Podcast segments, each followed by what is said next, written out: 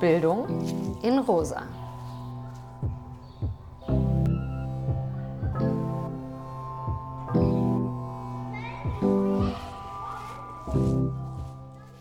Welcome back zu unserem dritten Podcast. Bildung in Rosa.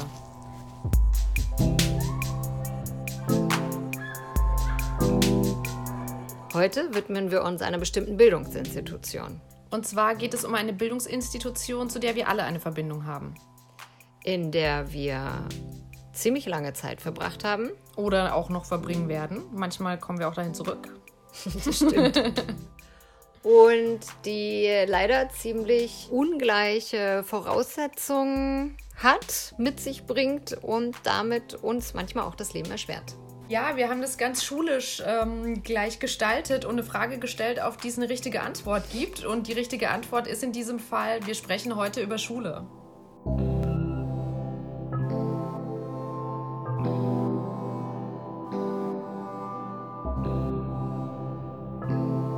Mit Lalita und mit Martina werden wir heute über die Struktur der Schule, über Bildungsprozesse in der Schule und vor allem über Teamarbeit sprechen.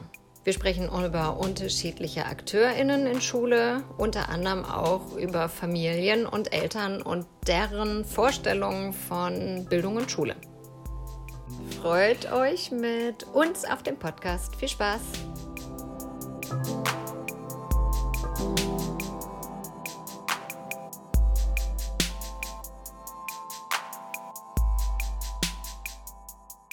Ja, herzlich willkommen zu unserer dritten Podcast-Folge. Heute haben wir wieder zwei wunderbare Gäste eingeladen, Martina, Lalita. Ähm, und wir freuen uns, dass wir heute im Mittelpunkt unserer Sendung die Institution Schule haben und von unterschiedlichen Perspektiven drauf gucken werden. Lalita, ich würde dich jetzt bitten, dass du dich kurz vorstellst, oh, was du machst, wer du bist und im Anschluss würde mich brennend interessieren, was dich dazu bewogen hat, den Beruf zu ergreifen, den du ergriffen hast. Vielen Dank. Äh, vielen Dank auch für die Einladung. Ich bin Lalita Chamakalai. Ich bin Psychologin und arbeite an der Fachhochschule Nordwestschweiz in Muttens bei Basel und da am Institut Kinder- und Jugendhilfe, wo ich mich mit unterschiedlichen Sachen beschäftige, zum Beispiel mit dem Übergang Schule-Beruf, wo ich eher mit ähm, Praktikerinnen und Praktikern zu tun habe und in der Weiterbildung tätig bin.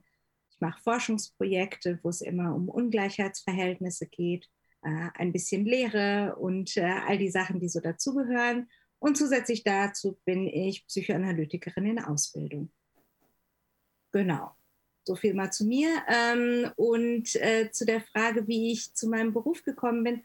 Meine Eltern sind äh, beide Sozialarbeiter bzw. Sozialpädagogin. Mein Vater war Sozialarbeiter in Indien und dann später auch in Deutschland, ähm, nachdem er hier nochmal studieren musste. Und meine Mutter erst Erzieherin und dann Sozialpädagogin.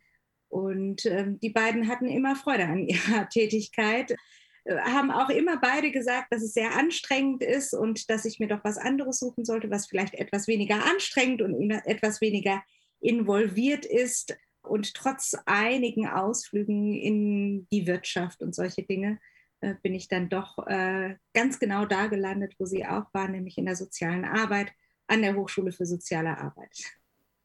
Vielen Dank schon mal. Und wir haben heute noch einen zweiten Gast. Ich begrüße dich, Martina, auch ganz herzlich und würde auch dich bitten, dich vorzustellen, zu berichten, was du machst und äh, gerne auch zu erzählen, wie dein Weg dich dahin geführt hat, wo du jetzt bist.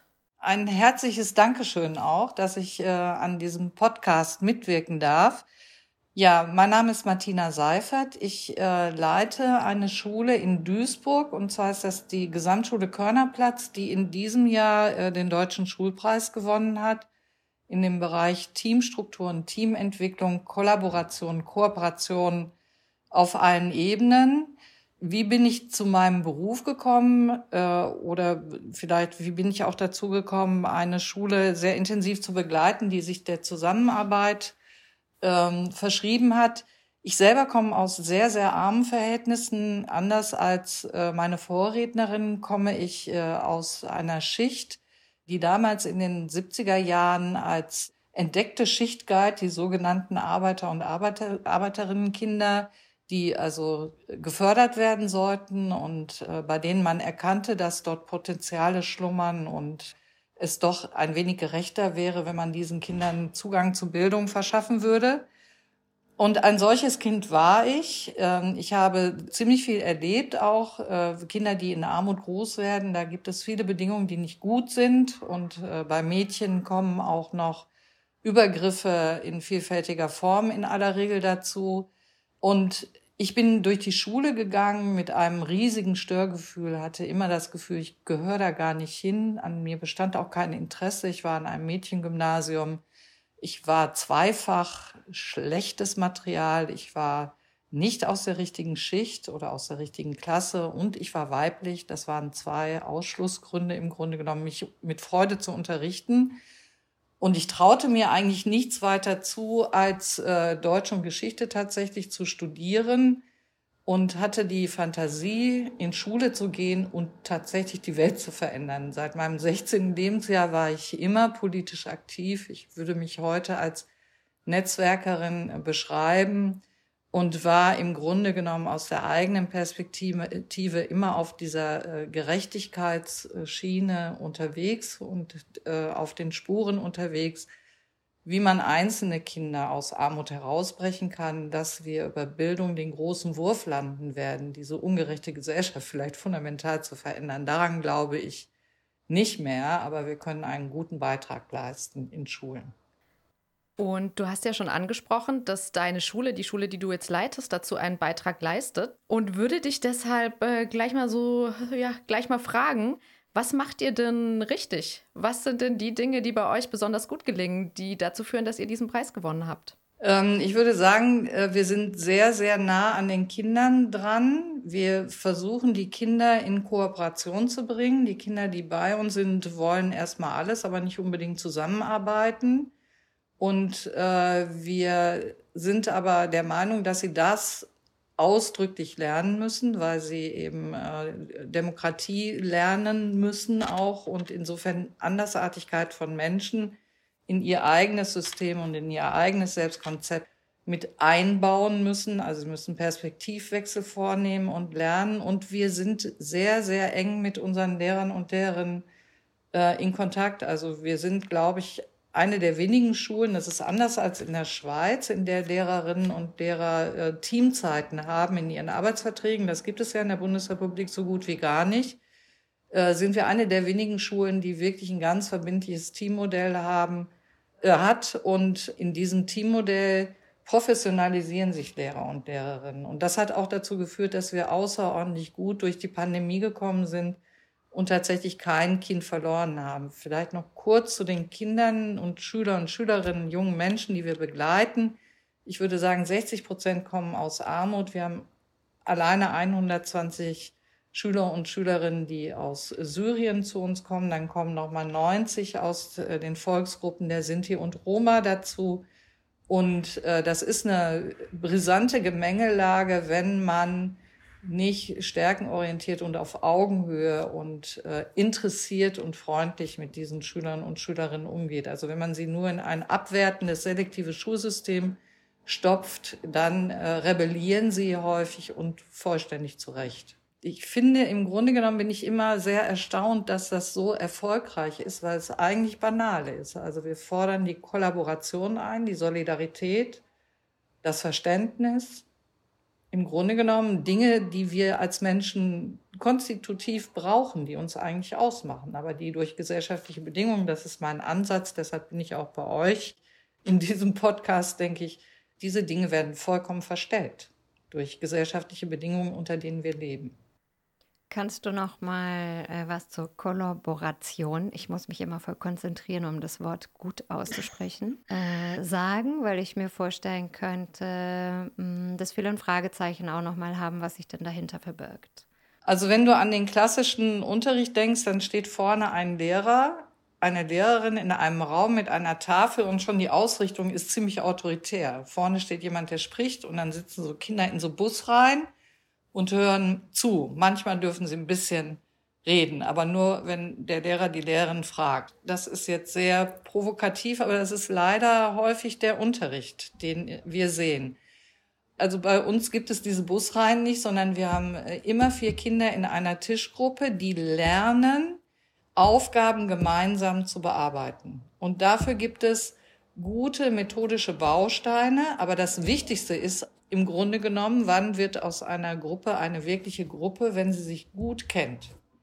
Und äh, dieses Kennenlernen, diese positive Abhängigkeit, die die Kinder spüren, dieses du kannst was, was ich nicht kann, ich, das ist mein Beitrag, das ist dein Beitrag zu einem Lernprodukt zum Beispiel, das ist etwas ganz Besonderes. Und das ist im herrschenden Schulsystem aber schon sehr viel. Wenn ihr mich jetzt fragt, dann ist es eine, eine gute Möglichkeit. Also du kannst zum Beispiel, Kinder können gemeinsam einen Text lesen. Ich mache das mal an ein Beispiel. Der erste liest den ersten Abschnitt, der zweite an der Tischgruppe fragt nach schwierigen Worten in diesem Abschnitt, der dritte fasst den Abschnitt zusammen und der vierte sagt meinetwegen, oder die vierte, wie die Geschichte weitergehen könnte. So hast du, wenn du einen Text liest, alle Kinder im Raum aktiv, alle sind in Kommunikation, alle haben Aufgaben und können so lernen. Also wir lernen nicht dadurch, dass wir zuhören, sondern wir lernen dadurch, das hat mittlerweile die Hirnforschung ja auch rausgekriegt und auch die äh, Schule- und Unterrichtsforschung, wenn Kinder selber etwas beibringen, lernen sie viel mehr, als wenn sie es nur von mir hören, weil ich gar nicht die Kontrolle auch habe über 30 Konstruktionen, die im Raum stattfinden. Also jeder baut sich das, was er jetzt gerade auch von mir hört und jede zusammen und ich habe überhaupt keine Kontrolle darüber, was ankommt. Aber wenn ihr euch das jetzt gegenseitig erzählen müsstet, was ich euch erzählt habe, dann würde ich sehen, ob irgendetwas davon, was ich euch erzählt habe, hängen geblieben ist. Da gibt es wunderbare Beispiele über Fehlkonstruktionen bei Schülern und Schülerinnen, die den Lehrern und Lehrern überhaupt nicht auffallen. Und dieses Lesen zum Beispiel ist ein Baustein von zig Bausteinen, die es im Rahmen des kooperativen Lernens gibt, die Schüler und Schülerinnen aktivieren, und wenn du aktiv bist und wenn du jemandem etwas erklären kannst, wenn du wahrgenommen wirst, wenn du sprichst, hat das auch unmittelbar psychische Auswirkungen auf dich und dein Selbstkonzept. Das ist ein, ein Konzept, was interessanterweise aus dem amerikanischen Raum kommt, von Norm und Casey Green und das uns hilft, im bestehenden Schulsystem gut zu überleben wir können ja vielleicht nachher noch mal fragen, was so meine Vision von Schule ist. Und äh, da würde ich sagen, da braucht man auch äh, diese engen Kooperationsstrukturen, die wir üben in 45 Minuten Einheiten, brauchen wir dann auch nicht mehr unbedingt in Schule. Aber jetzt im Moment ist es ein, ein gutes System, um gut zu überleben. Lalita, äh, du beschäftigst dich ja unter anderem auch viel, du hast ja gesagt, du forschst, du forschst eben auch zu Eltern und Familien, die, äh, ich glaube, äh, ich habe mal gelesen, Migrationsgeschichte. Für mich fände ich voll spannend nochmal, warum du diesen Begriff oder wer sich dahinter verbirgt, wenn wir von Migrationsgeschichte sprechen. Und äh, eben auch in benachteiligten Strukturen, also in Stadtteilen, die eher in prekären Verhältnissen sind. Und darin beschäftigst du dich damit, welche Vorstellung von Bildung denn diese Eltern haben und umgekehrt auch, welche Bilder Schule von eben diesen Eltern gibt. Und genau, mich würde jetzt interessieren, was deine Forschung und die auch Antworten sind von Eltern auf Bildung, weil das ja auch nochmal die andere Seite ist. Wir, wenn wir über Schule sprechen, sprechen wir viel über SchülerInnen und LehrerInnen und dahinter stecken natürlich auch Familien. Und die würde ich jetzt gern nochmal hören. Gut, das war eine ganze Menge. Vielleicht kann ich ja einfach mal mit diesem, äh, mit Migrationsgeschichte-Ding anfangen.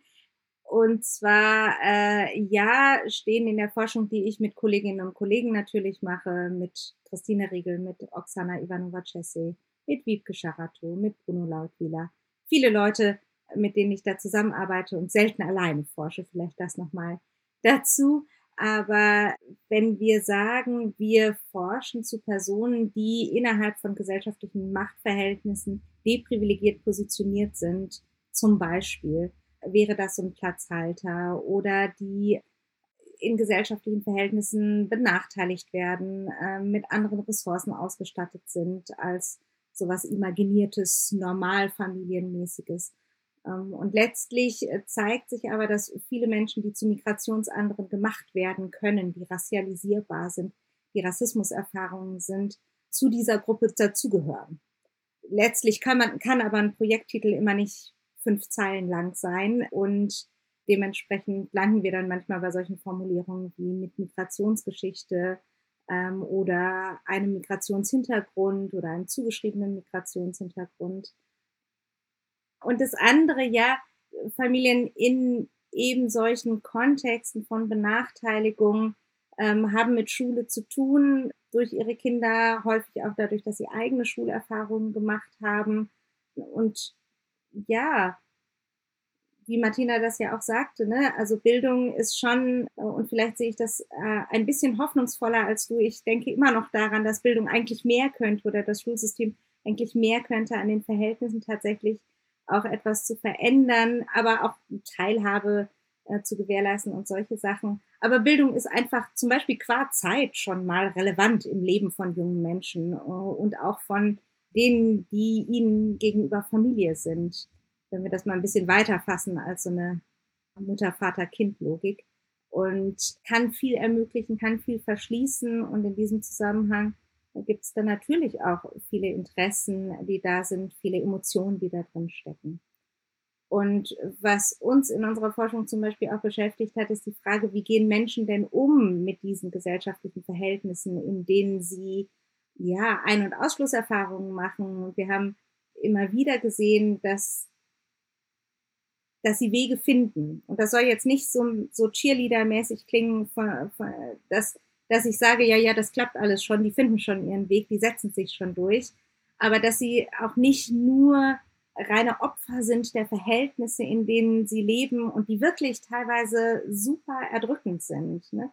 um Fragen von Aufenthalt, von Überleben, von Finanzverhältnissen, von Wohnbedingungen, von Familien, Verhältnissen und all diesen Dingen innerhalb dessen dann noch irgendwie die Zeit und die Muße und die Energie zu finden, die Kinder auch noch in ihren Bildungsvorhaben zu unterstützen und sich aktiv in Schule zu engagieren, ist so oder so schon ein Riesending. Und dann äh, ist auch immer wieder zu sehen, dass Schule doch noch immer wieder, vielleicht auch unbewusst, aber viel, und ich, ich rede jetzt generell von der Institution, sich an einer gewissen Mittelschichtsnormalität orientiert. Wer sind denn die Eltern von Kindern? Und irgendwie gibt es da eine Vorstellung, dass die halt weiß sind, dass es ein Paar ist, dass es ein heterosexuelles Paar ist, dass die so ganz normal Mittelschicht sind, dass sie Bildungsbürger sind und, und viel davon ähm, richtet sich halt an dieser Imagination aus. Und sobald Eltern da anfangen rauszufallen, wird es schwierig, weil es ist gar nicht vorgesehen, dass die irgendwie anders sind. Und diese Eltern müssen dann Wege finden, wie sie damit umgehen. Dass ihre Kinder in Schule Ausgrenzungserfahrungen machen, dass sie dann doch nicht in die höher qualifizierenden Bildungsgänge kommen, dass ihnen ans Herz gelegt wird, ihr Kind äh, wäre doch eher praktisch begabt äh, oder dass man doch noch mal schauen sollte, ob da nicht eine sonderpädagogische Förderung angebracht wäre. Ähm, und das sind alles Dinge, die stimmen können, die aber auch mit Rassismus und Klassismus und Sexismus und so weiter zu tun haben können, weil wir aus den Vergleichsstudien wissen, dass da gewisse ähm, Menschen einfach überrepräsentiert sind in niedrig qualifizierenden Bildungsgängen, in Sonderschulmaßnahmen und so weiter beziehungsweise mit Familien. Wie sieht die denn bei euch an der Schule aus? Weil du hast über SchülerInnen, über LehrerInnen gesprochen und ähm, daran anknüpfend, wo wir jetzt gerade bei den Eltern sind, würde ich dich einfach fragen, wie macht ihr das? Was findet da statt? Also das, was Lalita beschrieben hat, ist genau das, was wir in Schule erleben. Also wir sind eine Schule im Quartier Und wir haben zum Beispiel jetzt gerade akut eine Straße, die von der städtischen Wohnungsbaugesellschaft, da werden die Häuser abgerissen. Und da sind ungefähr 80 SchülerInnen unserer Schule betroffen. Und die wissen überhaupt noch nicht, äh, wohin sie kommen. Das ist äh, ziemlich unklar. Und ich habe äh, eine Anfrage auch gestellt was da jetzt für eine neue Bebauung hinkommt. Und ich gehe schon mal davon aus, dass es für die normale Mittelschicht, das war, fand ich wunderbar, wie du das gerade beschrieben hast, dieser weiße, meist weibliche, mittelschichtsorientierte Blick auf diese Gesellschaft, auch auf Schule, dass da so eine Wohnbebauung hinkommt. Auf jeden Fall wird es, äh, werden es keine Wohnungen sein, in die äh, die SchülerInnen unserer Schule wieder zurückziehen werden. Was machen wir dann? Wir sind in den Initiativen, in den Netzwerkstrukturen drin, die das skandalisieren und die auch versuchen, sehr niedrigschwellig. Da geht es auch nicht nur darum, dass man den politischen Skandal aufmacht, sondern da geht es darum, dass man Wohnungen findet und darum kämpft, dass die äh, SchülerInnen weiter an der Schule bleiben dürfen indem wir da sehr nah an den Eltern dran sind und in diesen Initiativen versuchen, nach allen Kräften die Eltern zu unterstützen. Und die Schule selber weiß um den Überlebenskampf der Eltern und wir fordern von den Eltern in Bezug, auf Unterstützungsmöglichkeiten, also machen Sie mal Hausaufgaben mit Ihrem Kind, null. Null. Wir sind eine Schule ohne Hausaufgaben und äh, wir haben die, die Kinder in der Pandemie ganz, ganz eng begleitet, weil wir wissen, dass die Eltern es definitiv nicht können. Aber wir werfen das den Eltern überhaupt nicht äh, vor, weil es so ist, wie es ist und weil die Armut eben virulent ist.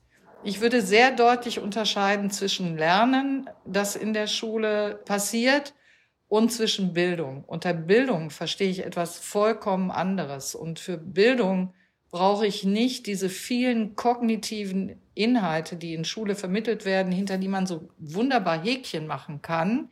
Kann es, kann es nicht, kann es, kann es nicht. Das finde ich, Schulen müssen vollständig anders gewendet und gedreht werden, damit sie Bildungs- und Lebenseinrichtungen werden. Und das hat mit Lernen erstmal in, nur in dritter, vierter Linie was zu tun. Es gibt dieses wunderbare Zitat, Bildung fängt da an, wo das, was ich gelernt habe, schon wieder flüchtig oder überholt ist. Das geht immer so schön durcheinander. Bildung ist für mich was vollständig anderes als Lernen im Unterricht. Es ging jetzt ja schon um einige Akteure, also um LehrerInnen, um SchülerInnen, um Eltern. Ich würde euch gerne noch fragen, Wen oder was braucht es denn noch, um Schule gut zu gestalten, um Lernen und Bildung so zu gestalten, dass es für alle Spaß machen kann? Wenn ich sage, kommt es mir gleich komisch vor, weil das irgendwie weit äh, weg ist für viele, für viele Menschen. Aber genau, nur mal die äh, AkteurInnen. Gibt es noch wen oder noch was, äh, was es da braucht? Also wenn wir, wenn wir zum Beispiel äh, schauen, dass das, was in Schule passiert, überhaupt auch sich dem demokratischen Diskurs vollkommen entzieht. Also nur der Schulpreis jetzt mal eben. Ne? Die, die Schulentwicklung, die, die Bildungsforschung, die, äh, da kann man ja mal gucken, wo, wo ist die denn? Findet die in Parlamenten, in, in demokratischen Gliederungen, findet da überhaupt noch eine Debatte darüber statt?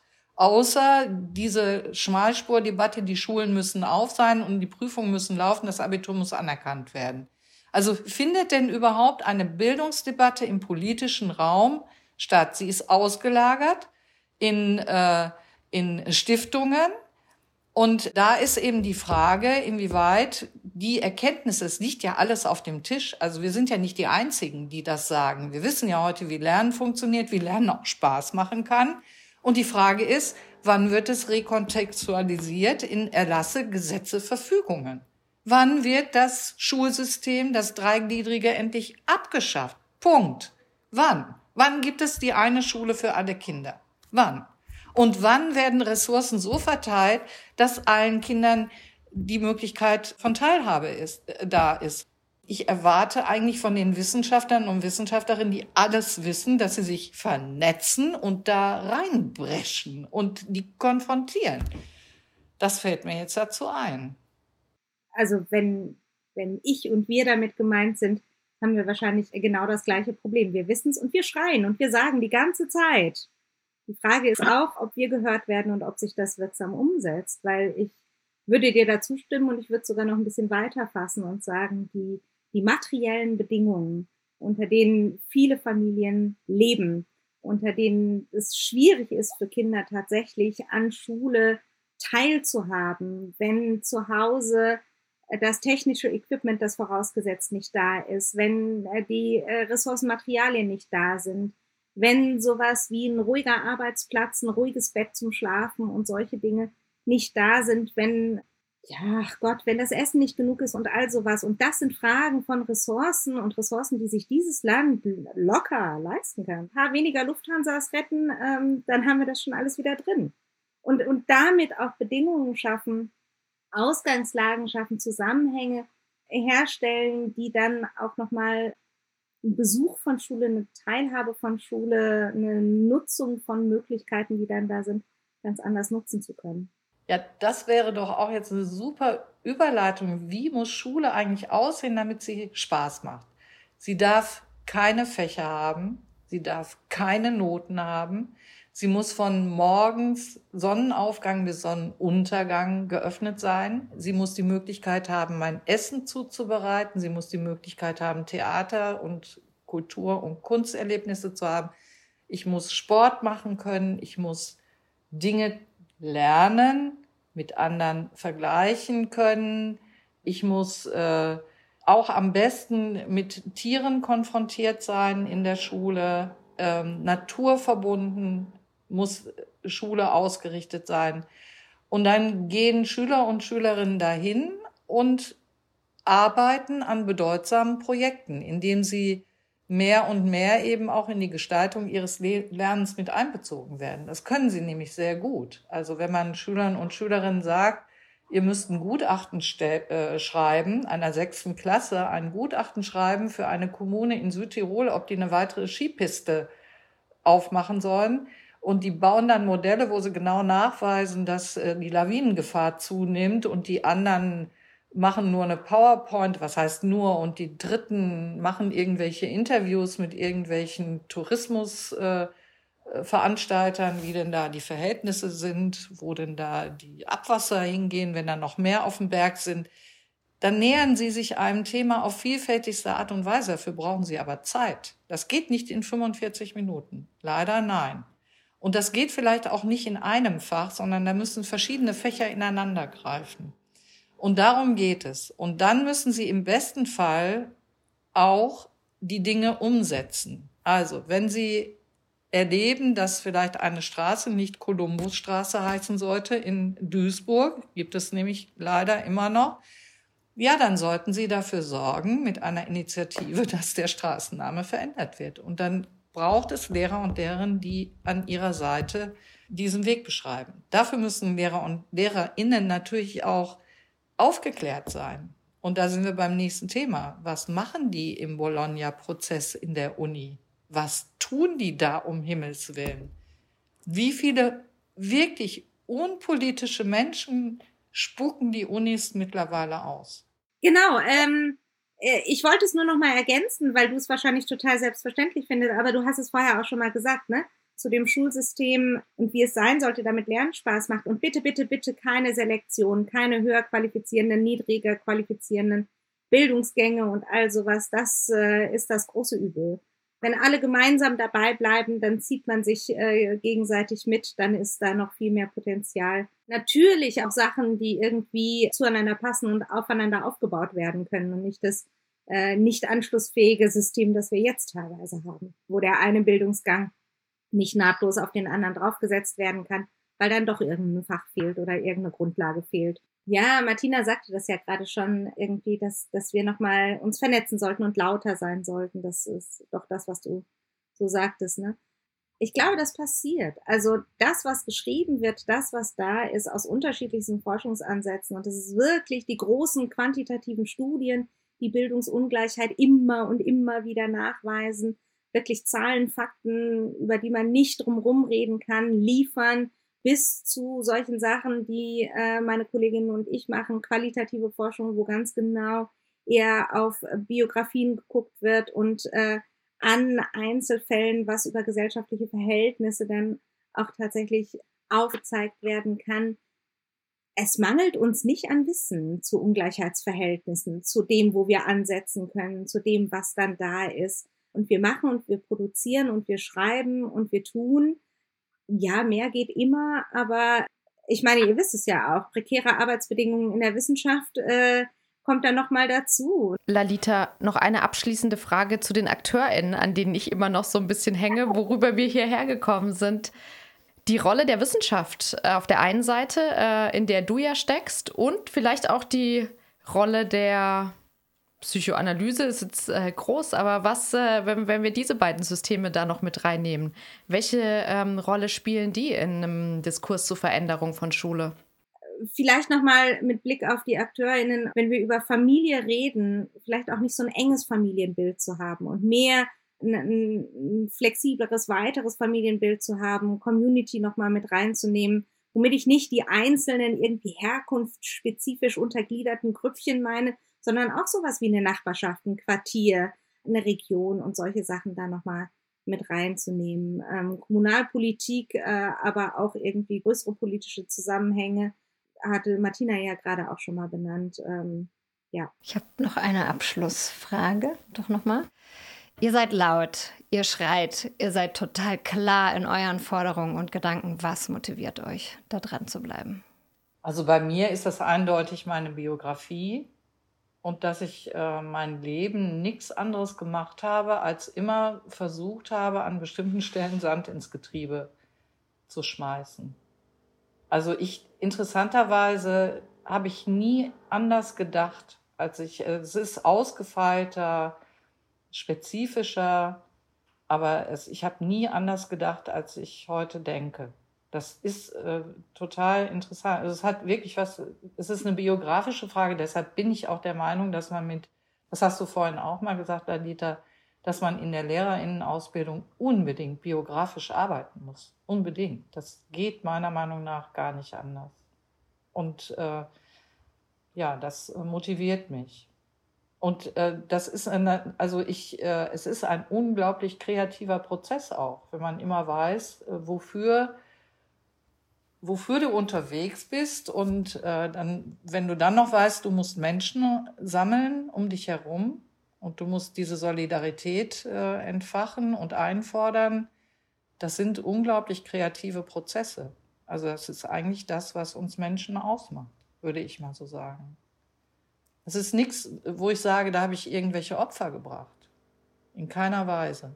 Hm, bei mir auch Biografie. Äh, Martina hat ja darauf hingewiesen, dass ich schon in vielerlei Hinsicht auch privilegiert aufgewachsen bin. Das bin ich und trotzdem bin ich auch als Person aufgewachsen, die Rassismuserfahrungen macht, die ähm, Ungleichheit zu spüren bekommen hat und aber vielleicht ist es auch ganz basal. Ich kann mir das irgendwie gar nicht anders vorstellen, äh, in welcher Art und Weise man so sein Leben und seine Lebenszeit verbringen sollte, außer sich mit solchen Fragen auseinanderzusetzen, wie es auch äh, ja irgendwie ganz naiv besser geht. Ja, das, das ist sicherlich ein Motor dabei. Andererseits vielleicht auch nochmal, ich bin eine wahnsinnig neugierige Person, unterschiedlichste Menschen zu haben, die mir von ihrem Leben, von den Dingen, die sie bewegen, von den Dingen, die sie erleben, erzählen äh, und damit arbeiten zu können und da mit anderen Leuten drüber reden zu können, ist natürlich auch äh, eine total spannende Sache. Da kann biografische Arbeit gerade wenn man dann auch nochmal mit anderen Leuten ins Gespräch kommt und abgleichen kann und gucken kann, was, was war denn für andere normal und selbstverständlich und unhinterfragt und noch nie drüber nachgedacht und auch was unterscheidet mich als angehende Lehrperson oder Lehrerin von meinen SchülerInnen äh, und, und den Umständen? Und daran mal zu merken, ja, das, was für mich normal ist, muss ja noch lange nicht für andere normal sein. Und da, da, wenn da der Denkprozess ansetzt, ich glaube, da haben wir schon viel erreicht. Vielen Dank euch beiden. Äh, wir sind jetzt so am Ende unseres Gespräches miteinander. Vielleicht nehmt ihr euch so eine halbe Minute kurz Zeit, um innezuhalten und das Gespräch so Revue passieren zu lassen. Und dann würde ich gern von euch wissen, wie geht's euch? Was ist euch hängen geblieben? Was habt ihr gelernt? Also ich glaube, dass man nie genug sagt.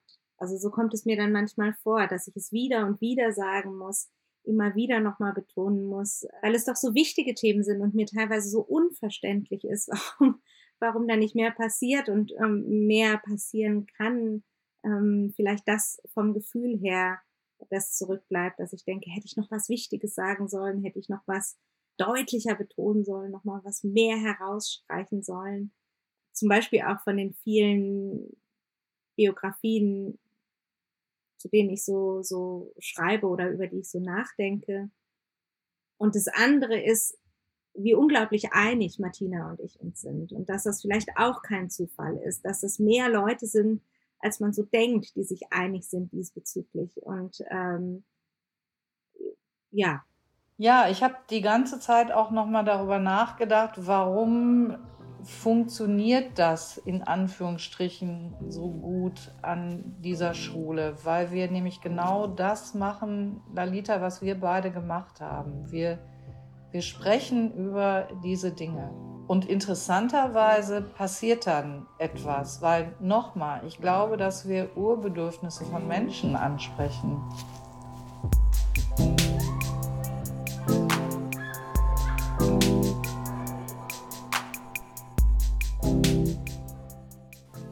So, wir sind am Ende des Gesprächs angekommen. Vielleicht stellen wir uns auch noch die Fragen, die wir den beiden gerade gestellt haben. Wie es uns geht, was uns beschäftigt, was wir gelernt haben. Genau. Und darauf gibt es eine richtige Antwort. Wie es in der Schule eben so ist. ja, genau. Mir geht's gut. Ich fand es ein sehr spannendes Gespräch.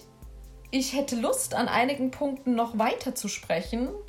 Ich denke, wir werden das in einigen Podcast-Folgen auch noch aufgreifen und über Schulstruktur, über Bildungsprozesse, über Unterricht, über Lehrerinnenbildung ähm, weitersprechen. Das passt ja total zu dem auch, was Lalita gesagt hat, mit dem, habe ich genau das Richtige gesagt oder sollte ich eigentlich noch mehr sagen? Wieso müssen wir eigentlich so viel drüber sprechen? Aber wir müssen so viel drüber sprechen. Deswegen spricht mich das auch sehr an. Und andererseits freue ich mich, so wie Martina das auch gerade gesagt hat, dass heute auch ein Austausch wieder passiert ist. Und so war das ja in den Podcast-Folgen davor auch, dass alle unsere Gäste bis jetzt gesagt haben, hey, es geht ganz viel darum, miteinander ins Gespräch zu kommen, Gedanken und Ideen solidarisch zu teilen und aber auch zu streiten. Das haben wir jetzt heute nicht so gemacht, aber wir haben ja vielleicht noch die Möglichkeit, in den weiteren Podcast auch äh, zu lernen und zu streiten. Und gerade wenn wir über Schule sprechen, finde ich diesen Aspekt von Teamarbeit ähm, total wichtig. Weil den Preis, den Martina mit ihrer Schule gewonnen hat, ging ja um Teamarbeit. Und gerade wenn wir diese unterschiedlichen Gruppen, Eltern, SchülerInnen, LehrerInnen, Leitung zusammendenken und überlegen, wie da ja ein gemeinsames Lernen, ein gemeinsamer Prozess stattfinden kann, ist das was, was für Schulentwicklung sicher ein sehr wichtiger Teil ist. Und wir freuen uns auf das nächste Podcast, wo wir uns der kulturellen Bildung widmen werden und ob und wie diese eigentlich inklusiv gestaltet werden kann. Auch da haben wir wieder zwei spannende Gäste, und zwar Aki Krishnamurti und Olga Riasnova. Das vielleicht als kleiner Cliffhanger für die nächste Folge. Ich, wir hoffen, wir hören euch dann und sagen jetzt einfach Tschüss für heute. Habt eine gute Zeit. Bleibt gesund. Bis dann. Tschö.